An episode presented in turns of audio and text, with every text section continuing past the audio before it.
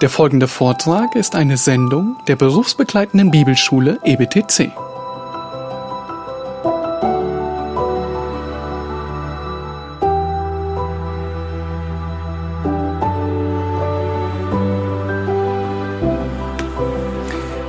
Ja, wir wollen gemeinsam zum Herrn aufschauen und seinen Beistand erbeten für heute und für die ganzen Tage, die vor uns liegen. Wir schauen auf zu dir, unserem großen, gnädigen Gott und Retter, Retter Gott, im Sohn Gottes uns zum Heiland geworden. Wie dankbar sind wir, dass du uns gerufen hast mit heiligem Ruf, so steht es geschrieben nicht nach Werken, sondern nach deinem ewigen Vorsatz der Gnade. Und jetzt wissen wir durch dein Wort, wir wissen durch deinen Geist, dass wir deine sind. Erkauft durch das Blut unseres Herrn Jesus, dir zum Eigentum gemacht für immer. Wir danken, dass du uns dein Wort gegeben hast, dass du selbst uns lehrst, wer du bist, wer wir sind was dein Wille ist, was deine Gedanken, was deine Wege sind.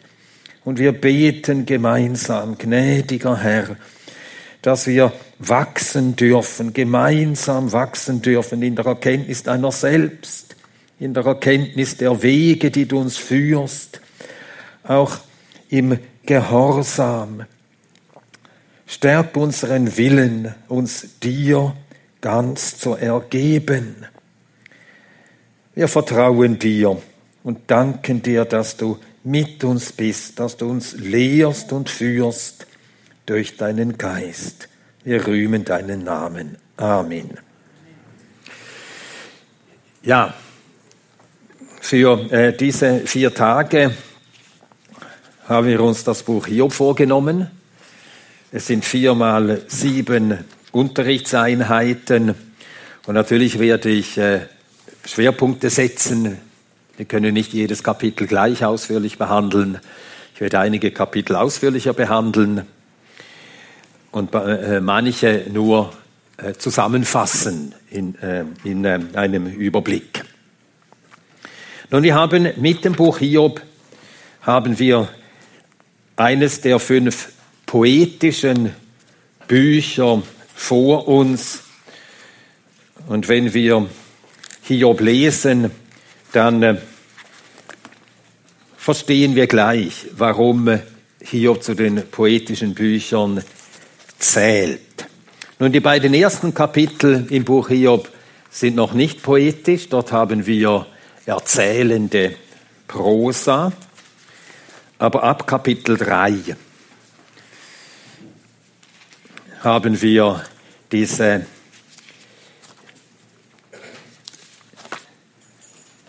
typische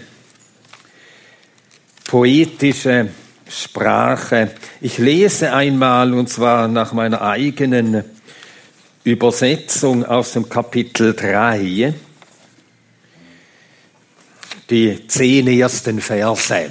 Und ich habe vor Jahren das Buch Hiob äh, ziemlich gründlich studiert, daran lange gearbeitet, Notizen gemacht, dann an manchen Orten das Buch Hiob gelehrt und daraus entstand dann auch eine Auslegung, ein Kommentar.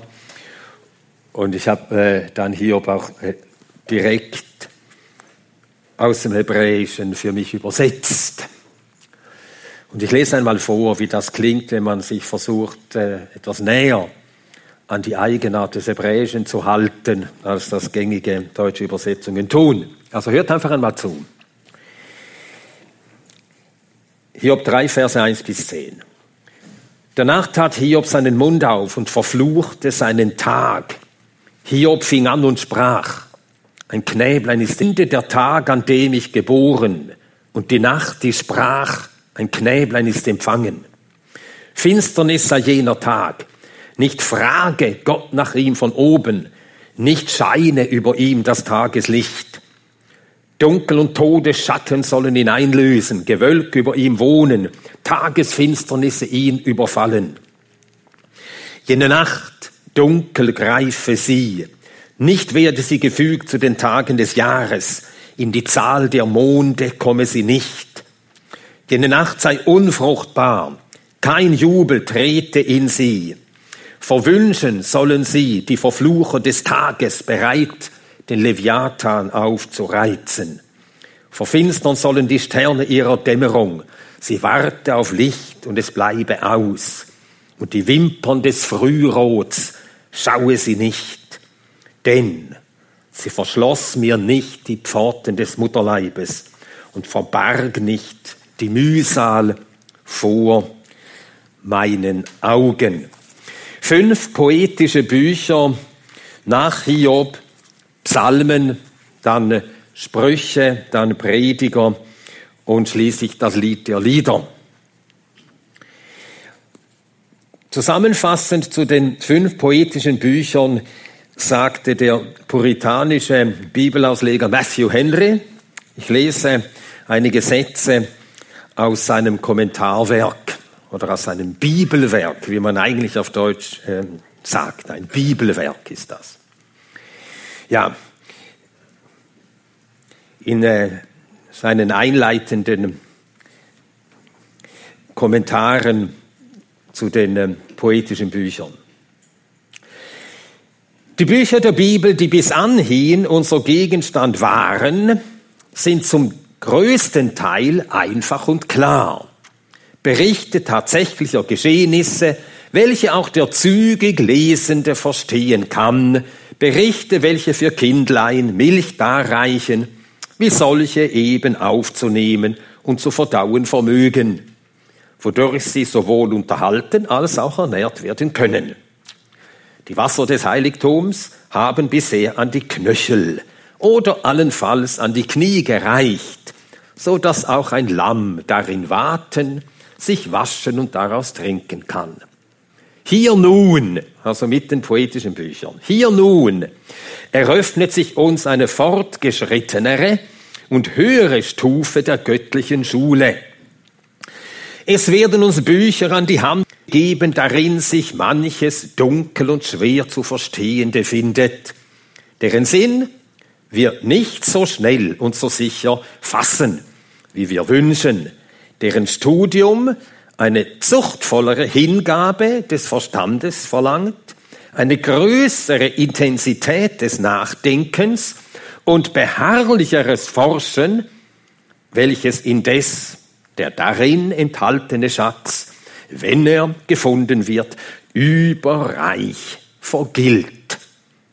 Die Wasser des Heiligtums reichen hier an die Lenden, und während wir weiter voranschreiten, werden wir finden, dass in den prophetischen Büchern die Wasser noch höher gestiegen sind. Wasser, in denen man schwimmen muss. Klammer, Hesekiel 47, 3 bis 5, Klammer zu. Wasser, die man in keiner Weise überqueren kann, Tiefen, in denen auch kein Elefant den Fuß aufsetzen kann. Feste Speise für starke Männer. Soweit Matthew Henry.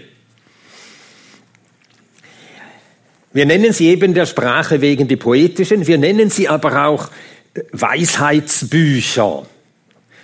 Und schon im Buch Hiob äh, wird genau diese Frage gestellt, wo man denn die Weisheit finde, die man benötigte, um sein Ergehen zu erklären. Er stellt direkt diese Frage, die Weisheit, wo ist sie zu finden? In Kapitel 28 werden wir das dann sehen, aber wir schlagen das trotzdem jetzt schon einmal auf. Hiob Kapitel 28.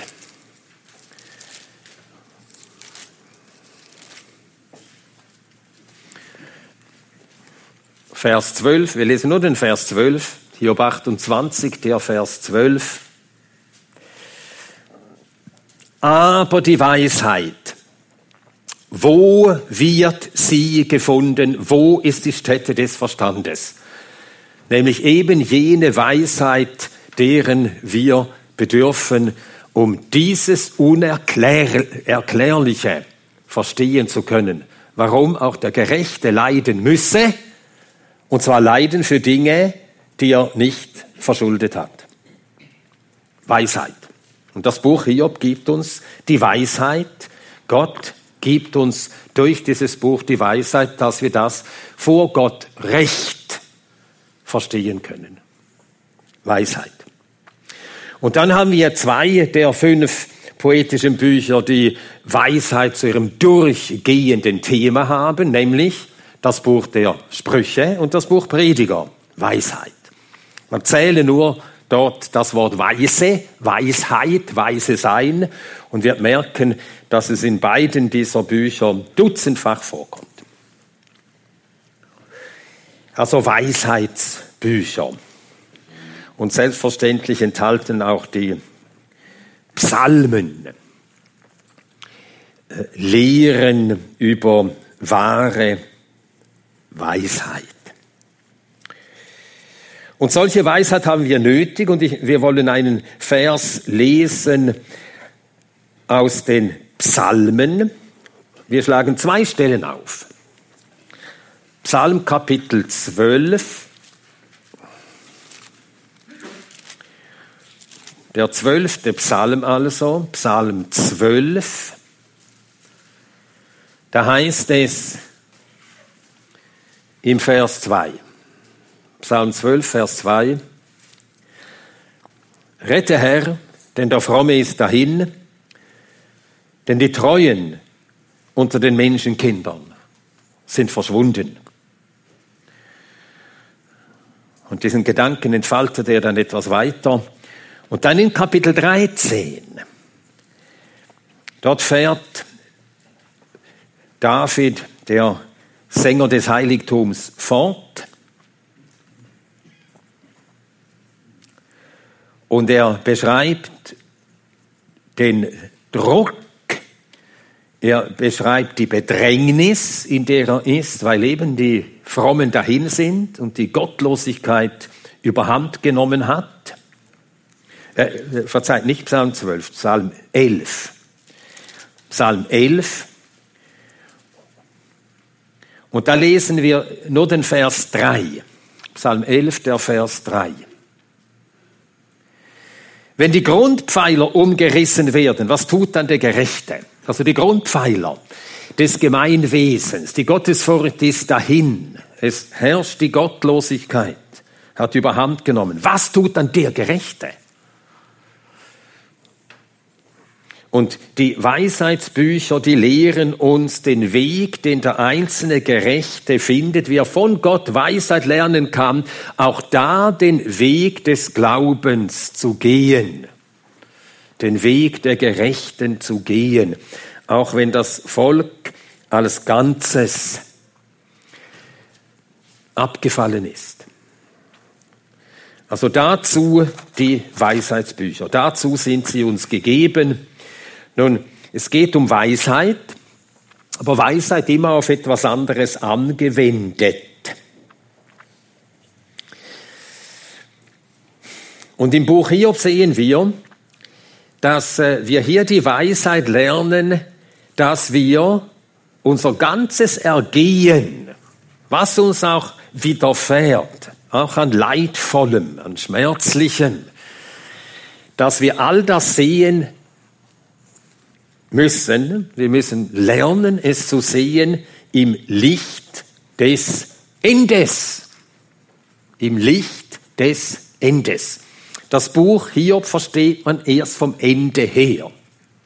Man liest das ganze Buch und erst am Ende hat man die Antwort auf diese Frage. Warum leiden, wozu leiden, leiden auch eines Gerechten vom Ende her, die Wiederherstellung Hiobs. Und so können wir sagen, das Buch Hiob, das äh, große Thema des Buches Hiob ist, ja, man sagt ja meistens Leiden, das Leiden auch der Gerechten, das ist auch nicht falsch, darf man sagen. Aber ich formuliere es jetzt von, eben vom, vom Ende des Buches her. Das große Thema des Buches Hiob ist die Hoffnung der Erlösten. Das heißt eben die Gewissheit des kommenden Endes. Gewissheit der Erfüllung der Hoffnung des Gläubigen. Das ist also die Botschaft des Buches Hiob. die Hoffnung des Erlösten. Nun in den Psalmen, die Psalmen ist, wir können sagen, eine Sammlung von Gebeten. Gebeten. Gebet im umfassendsten Sinn, Gebet, das äh, Anbetung und Lobpreis und Danksagung beinhaltet und natürlich dann auch Flehen, Rufen, Bitten um Gottes Eingreifen, Gebet, also in diesem umfassenden Sinne. Und Gebet ist ein Ausdruck des Glaubens. Nur wer glaubt, kann beten. Wer nicht glaubt, kann nur Worte sagen. Der kann Gebete sprechen. Das kann man ja, Gebete sprechen. Aber beten, das heißt, Gott bei seinem Wort greifen. Und so ist das große Thema des Psalters der Glaube der Erlösten. Und man stellt fest, und das ist eben Glaube, dass der äh, Sänger der einzelnen Psalmen, wann immer er in Druck ist, dann greift er, er ergreift Gott bei seinen Verheißungen und ruft zum Herrn, dass er aufgrund dessen, wer Gott ist und was Gott verheißen hat und was er sich vorgesetzt hat, handle. Das ist eben Glaube. Also alles, was ihm widerfährt, bringt er direkt in Beziehung zu Gott. Das ist Glaube. Alles, was uns widerfährt, direkt in Beziehung zu Gott bringen der Glaube des Erlösten. Auch seine Freude. Auch seine Freude bringt er in Beziehung zu Gott. Alles kommt von dir. Und darum rühme ich dich, o oh Gott. Das ist ein Ausdruck des Glaubens. Nur wer glaubt, kann Gott rühmen. Wahrhaft rühmen. Erheben. Preisen. Nun, die Sprüche dort ist ja offenkundig.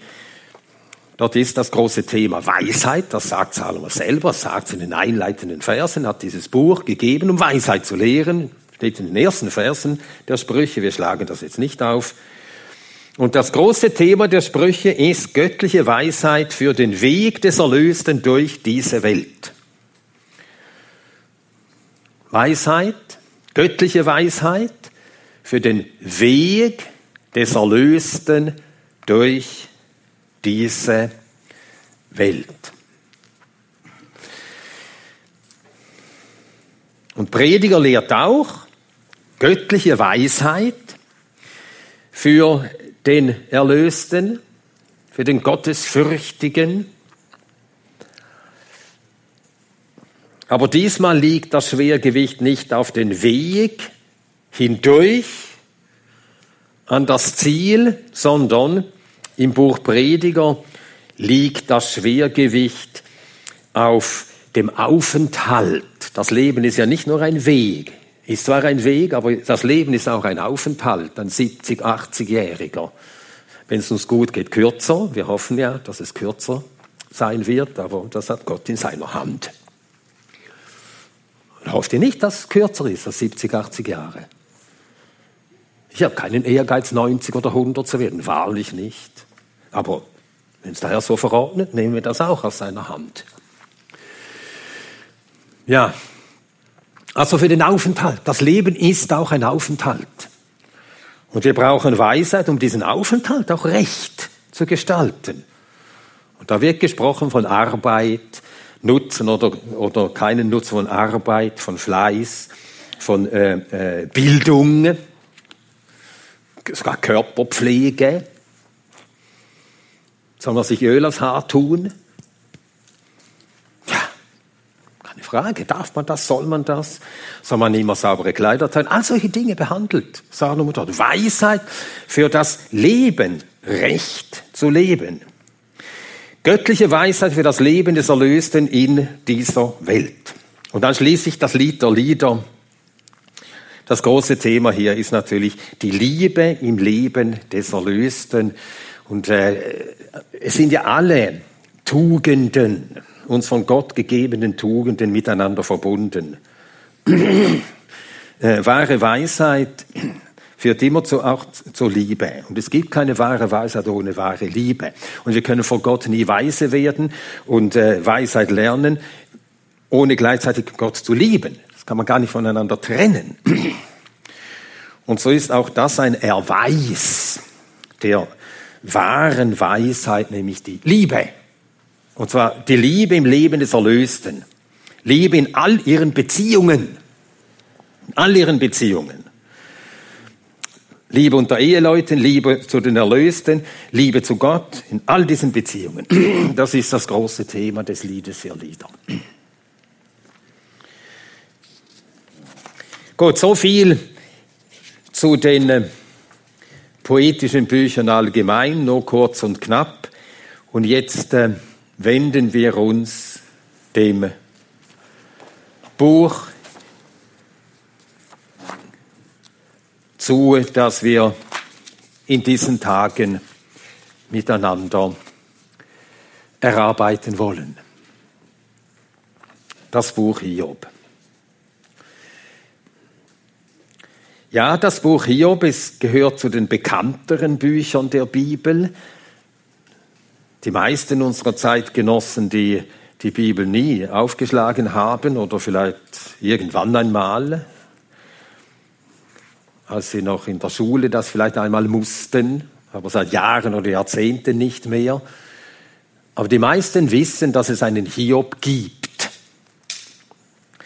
Und die meisten wissen, ich nehme an, die meisten wissen, ich bin aber auch nicht mehr so sicher, aber ich nehme an, die meisten wissen, was eine Hiobsbotschaft ist.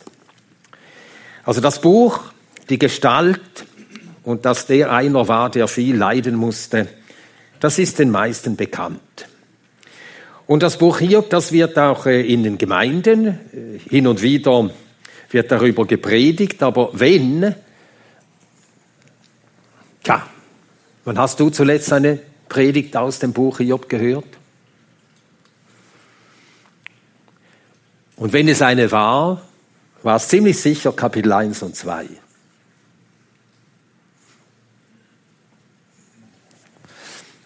Und so ist das Buch Hiob eines der bekannteren Bücher, aber es gehört zu den Büchern, die wenig studiert werden, die wenig gelehrt werden. Und das ist erstaunlich, höchst erstaunlich. Behandelt doch dieses Buch eine Frage, mit der wir uns immer wieder herumschlagen müssen. Eine Frage, die viele Christen schon geplagt hat und sicher noch plagen wird. Leiden, Schläge, Enttäuschungen, Zurücksetzungen, zerschlagene Erwartungen, zerrissene Pläne, all solche Dinge.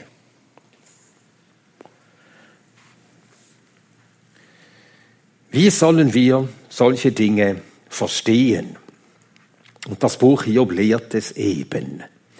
Lehrt es eben, wie wir mit Leiden, auch im Leben der Geliebten Gottes, wie wir damit fertig werden.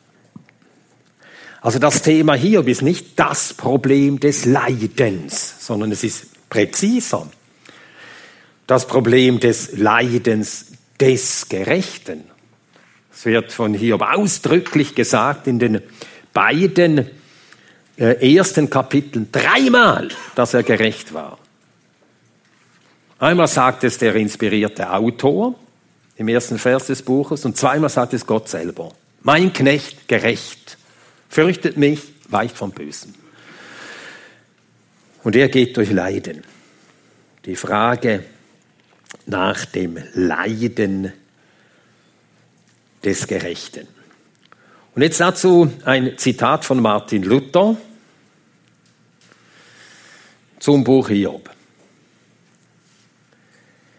Er schrieb dazu folgende Sätze. Das Buch Hiob handelt diese Frage, ob auch den Frommen Unglück von Gott widerfahre. Hier steht Hiob fest und hält, dass Gott auch die Frommen ohne Ursache, allein zu seinem Lob peiniget, wie Christus, Johannes 9, Vers 3, von dem, der blind geboren war, auch zeuget. Da widersetzen sich seine Freunde und treiben ein groß und lang Geschwätz, wollen Gott Recht erhalten, dass er keinen frommen strafe. Strafe er aber, so müsse derselbe gesündigt haben und haben so ihre weltlichen und menschlichen Gedanken von Gott und seiner Gerechtigkeit, als wäre er gleich wie Menschen sind und sein Recht wie der Welt Recht ist. Wiewohl auch Hiob alles er in Todesnöte kommt, aus menschlicher Schwachheit, zu viel wider Gott redet und im Leiden sündiget. Und doch darauf bleibet, er habe solch Leiden nicht verschuldet vor anderen, wie es denn auch wahr ist. Also führet dies Buch die Historie endlich dahin, dass Gott allein gerecht ist. Es ist aber uns zu Trost geschrieben, dass Gott seine Heiligen, also dass Gott seine Heiligen lässt alle so straucheln, sonderlich in der Widerwärtigkeit.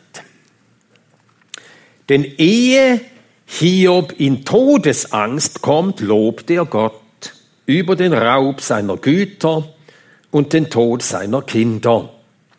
Aber da ihm der Tod unter die Augen gehet und Gott sich entzieht, geben seine Worte Anzeige, was für Gedanken ein Mensch habe, er sei, wie heilig er wolle, wieder Gott, wie ihm dünket, dass Gott nicht Gott, sondern eitel Richter und zorniger Tyrann sei, der mit Gewalt fahre und frage nach niemands gutem Leben. Dies ist das höchste Stück in diesem Buch. Ja, eben auch dann, ne? Gott zu vertrauen. Und das Erstaunliche ist, dass Hiob, erst, dass Hiob sein Vertrauen nie, nicht wegwirft, so wie es der Satan äh, wollte. Das heißt, er sagt sich von Gott nicht los. Es ist wahr, wir werden das ja dann sehen, dass hier mit seinen Worten auch sündigt. Er sündigt gegen Gott mit seinen Worten im Leiden, im Leiden. Und er wird deswegen auch äh, gerügt, überführt, er tut auch Buße darüber, bekennt auch seine äh, ungehörigen Worte als Sünde gegen Gott. Aber er klagt immer vor Gott. Das heißt, er wendet sich nie von Gott ab.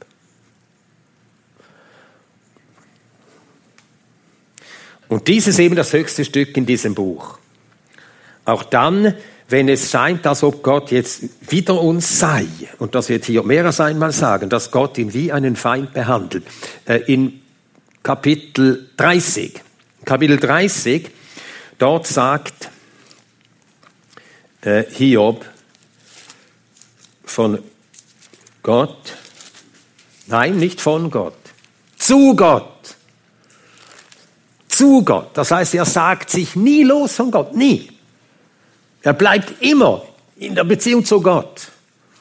Zu Gott sagt er, Psalm 30, äh, Psalm, verzeiht, Hiob 30, Vers 21.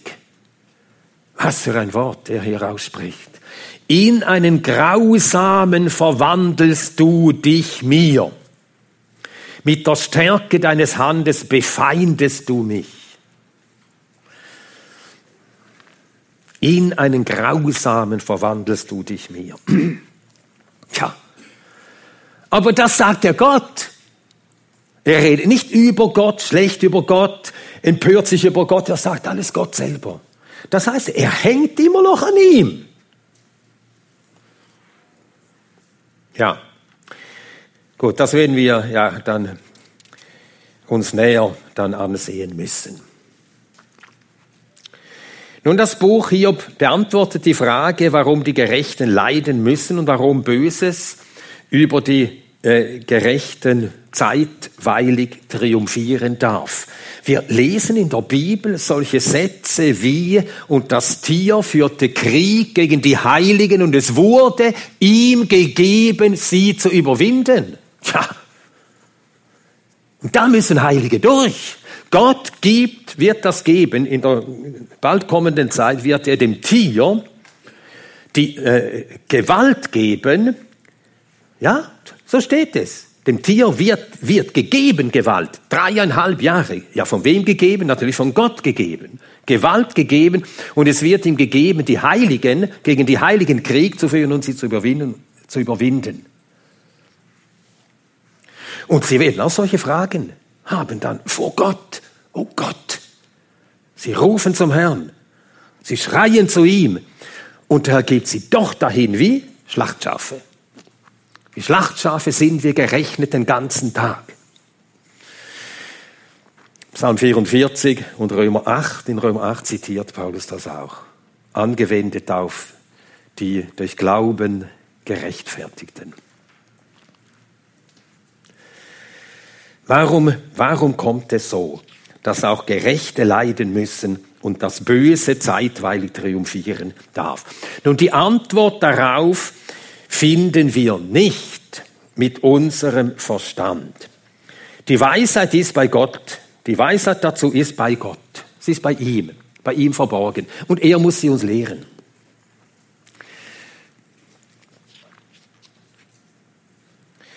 Nun, ein ganzes Kapitel, das ist eben das Kapitel 28 im Buch Hiob. Ein ganzes Kapitel behandelt genau die Frage, wo findet man die Weisheit? Und das Kapitel sagt, man findet sie nirgends, in der Schöpfung nicht, Nirgends, kein Geschöpf weiß, wo die Weisheit zu finden ist. Sie ist bei Gott. Und das Kapitel kann nur so weit kommen und sagen, wenn wir Gott fürchten, die Furcht Gottes, ihn fürchten, das ist der Anfang. Dann beginnt Gott uns zu lehren. Aber wir werden auf dieses Kapitel dann kommen. Und so kann der Mensch die Weisheit nicht finden, die er benötigt, um Gott, Gottes Wege, Gottes Gerechtigkeit, Gottes Treue, Gottes Wahrheit, Gottes Liebe zu verstehen, inmitten von Leiden. Und eben weil die Antwort, Antwort auf das Woher und Wozu des Leidens verborgen ist, ist er darauf angewiesen, dass Gott ihn lehrt. Und Gott lehrt uns. Er lehrt uns eben. Und er lehrt uns gerade durch das Buch Hiob und am Beispiel Hiobs diese Weisheit. Hiob gehörte zu den Knechten Gottes, denen Gott sein Geheimnis, dieses Geheimnis des Leidens der Gerechten offenbarte. Und im Buch Hiob wird der Weg beschrieben, den Gott Hiob führen musste, um dieses Geheimnis zu lernen.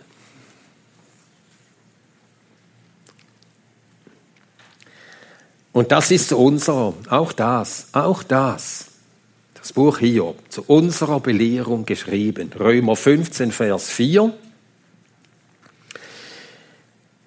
Alles, was zuvor geschrieben ist, ist zu unserer Belehrung geschrieben, damit wir durch die Schriften die, das Ausharren und die Ermunterung und die Hoffnung haben. Römer 15, Vers 4. Römer 15, Vers 4. Schlagen wir die Stelle auf, lesen wir sie. Noch einmal Römer 15, Vers 4.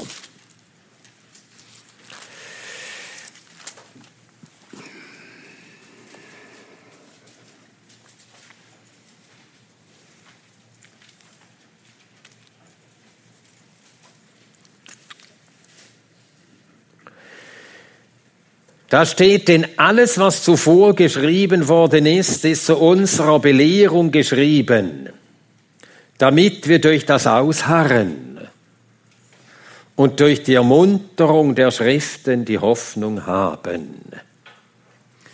Also im Ausharren haben wir die Ermunterung der Schriften und damit die Hoffnung. Die Gewissheit, dass alles Leiden zu diesem Ende, zu diesem Ziel führt, zu dem Gott den Hiob führte nämlich, dass er am hatte. Er besaß, als er am Anfang verloren hatte. Und dazu verwendet Gott eben Leiden, um uns zu diesem Ziel zu bringen. Wir sagen ja manchmal, denken so und sagen es auch, dass wir trotz Leiden ans Ziel kommen. Wir müssen sagen, dass wir wegen der Leiden ans Ziel kommen. Die Leiden sind eines der Mittel, nicht das einzige, aber eines der Mittel, das Gott verwendet, um uns zu diesem Ziel zu bringen. Das er uns gesetzt hat, nämlich die kommende Herrlichkeit.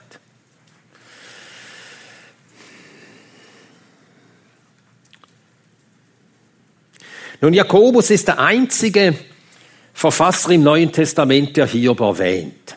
Nun, wenn man ein alttestamentliches Buch studiert, man macht das bei allen Bibelbüchern so, man sucht äh, äh, Nachrichten in der ganzen Bibel über das betreffende Buch oder über das betreffende Thema.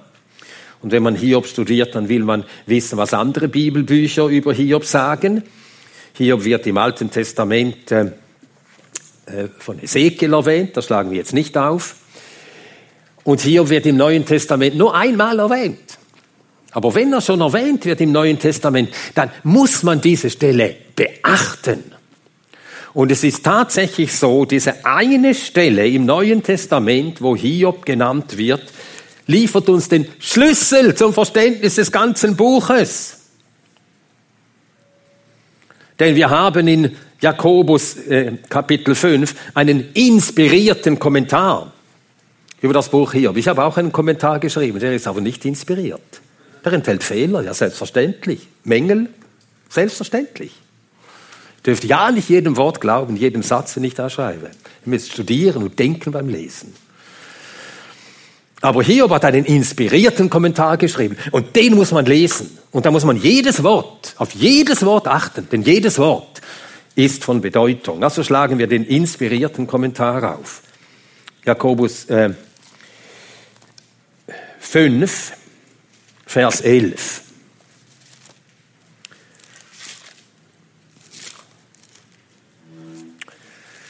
Jakobus 5, Vers 11.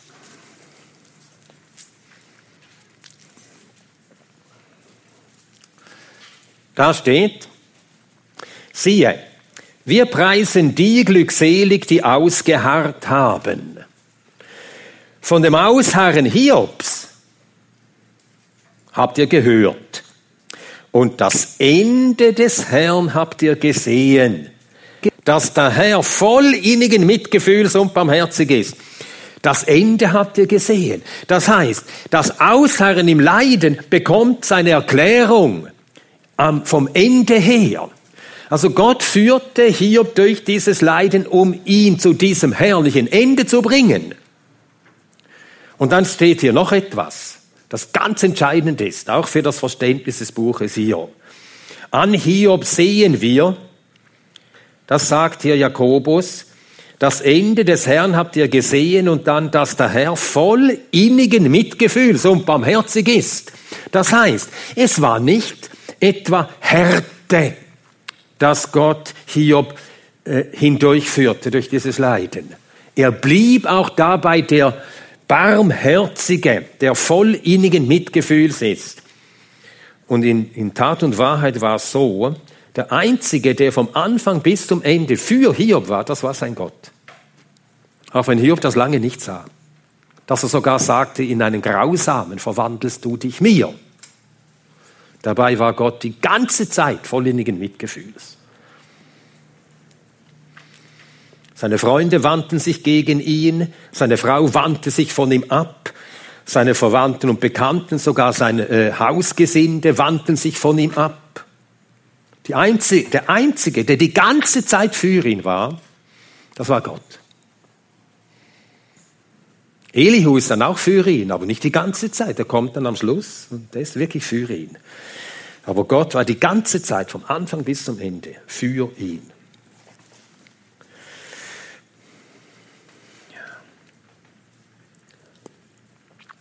Nun, äh, Jakobus hat nicht äh, äh, zufällig auf Hiob verwiesen, denn äh, das ist ein Grundgedanke, der durch, sein ganz, durch seinen ganzen Brief geht. Prüfungen, Versuchungen, Schwierigkeiten, Leiden. Und er beginnt ja sein, seinen Brief äh, mit einem Paukenschlag, muss man sagen. Ich weiß nicht, ob du in einem Brief, ja, wir schreiben ja kaum noch Briefe, aber die Leute darunter, die vielleicht noch Briefe schreiben und sich noch an Zeiten erinnern, wo man nichts als Briefe schrieb, und zwar so. ich weiß nicht, ob du einen Brief angefangen hast, so wie Jakobus ihn anfängt, ein kurzer Gruß, sei gegrüßt, ich hoffe, es geht dir gut, so beginnt man den Brief und dann, freu dich, wenn es dir dreckig geht. Tja. So beginnt Jakobus seinen Brief. Haltet es so lauter Freude, meine Brüder, wenn ihr in mancherlei Prüfungen und Versuchungen fallt. Das klingt wie eine Provokation. Das muss er erklären, er tut es auch. Darauf gehen wir jetzt nicht ein. Aber am Schluss kommt das auch noch. Schaut, schaut euch Hiob an und dann versteht ihr die Prüfungen, die Nöte, die Drangsale, die Schwierigkeiten, der Druck ist alles ein Grund, sich daran und darüber zu freuen, Gott ist für uns. Er erzieht uns, er führt uns und er sieht zu, er sorgt dafür, dass wir dieses Ziel erreichen, das er uns gesetzt hat. Einmal seinem Sohn gleichförmig zu sein.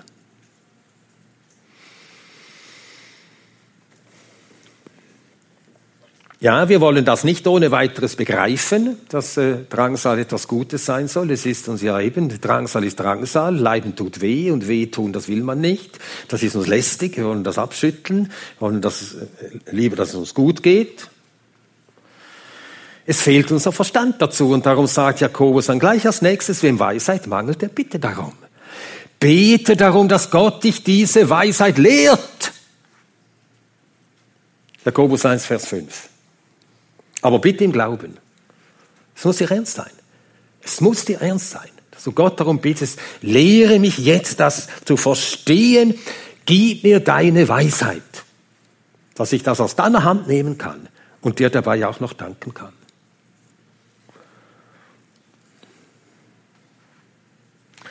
Weisheit. Wenn jemand von euch Weisheit mangelt, ja, die Weisheit haben wir nicht. Also, so bitte er von Gott, der allen willig gibt.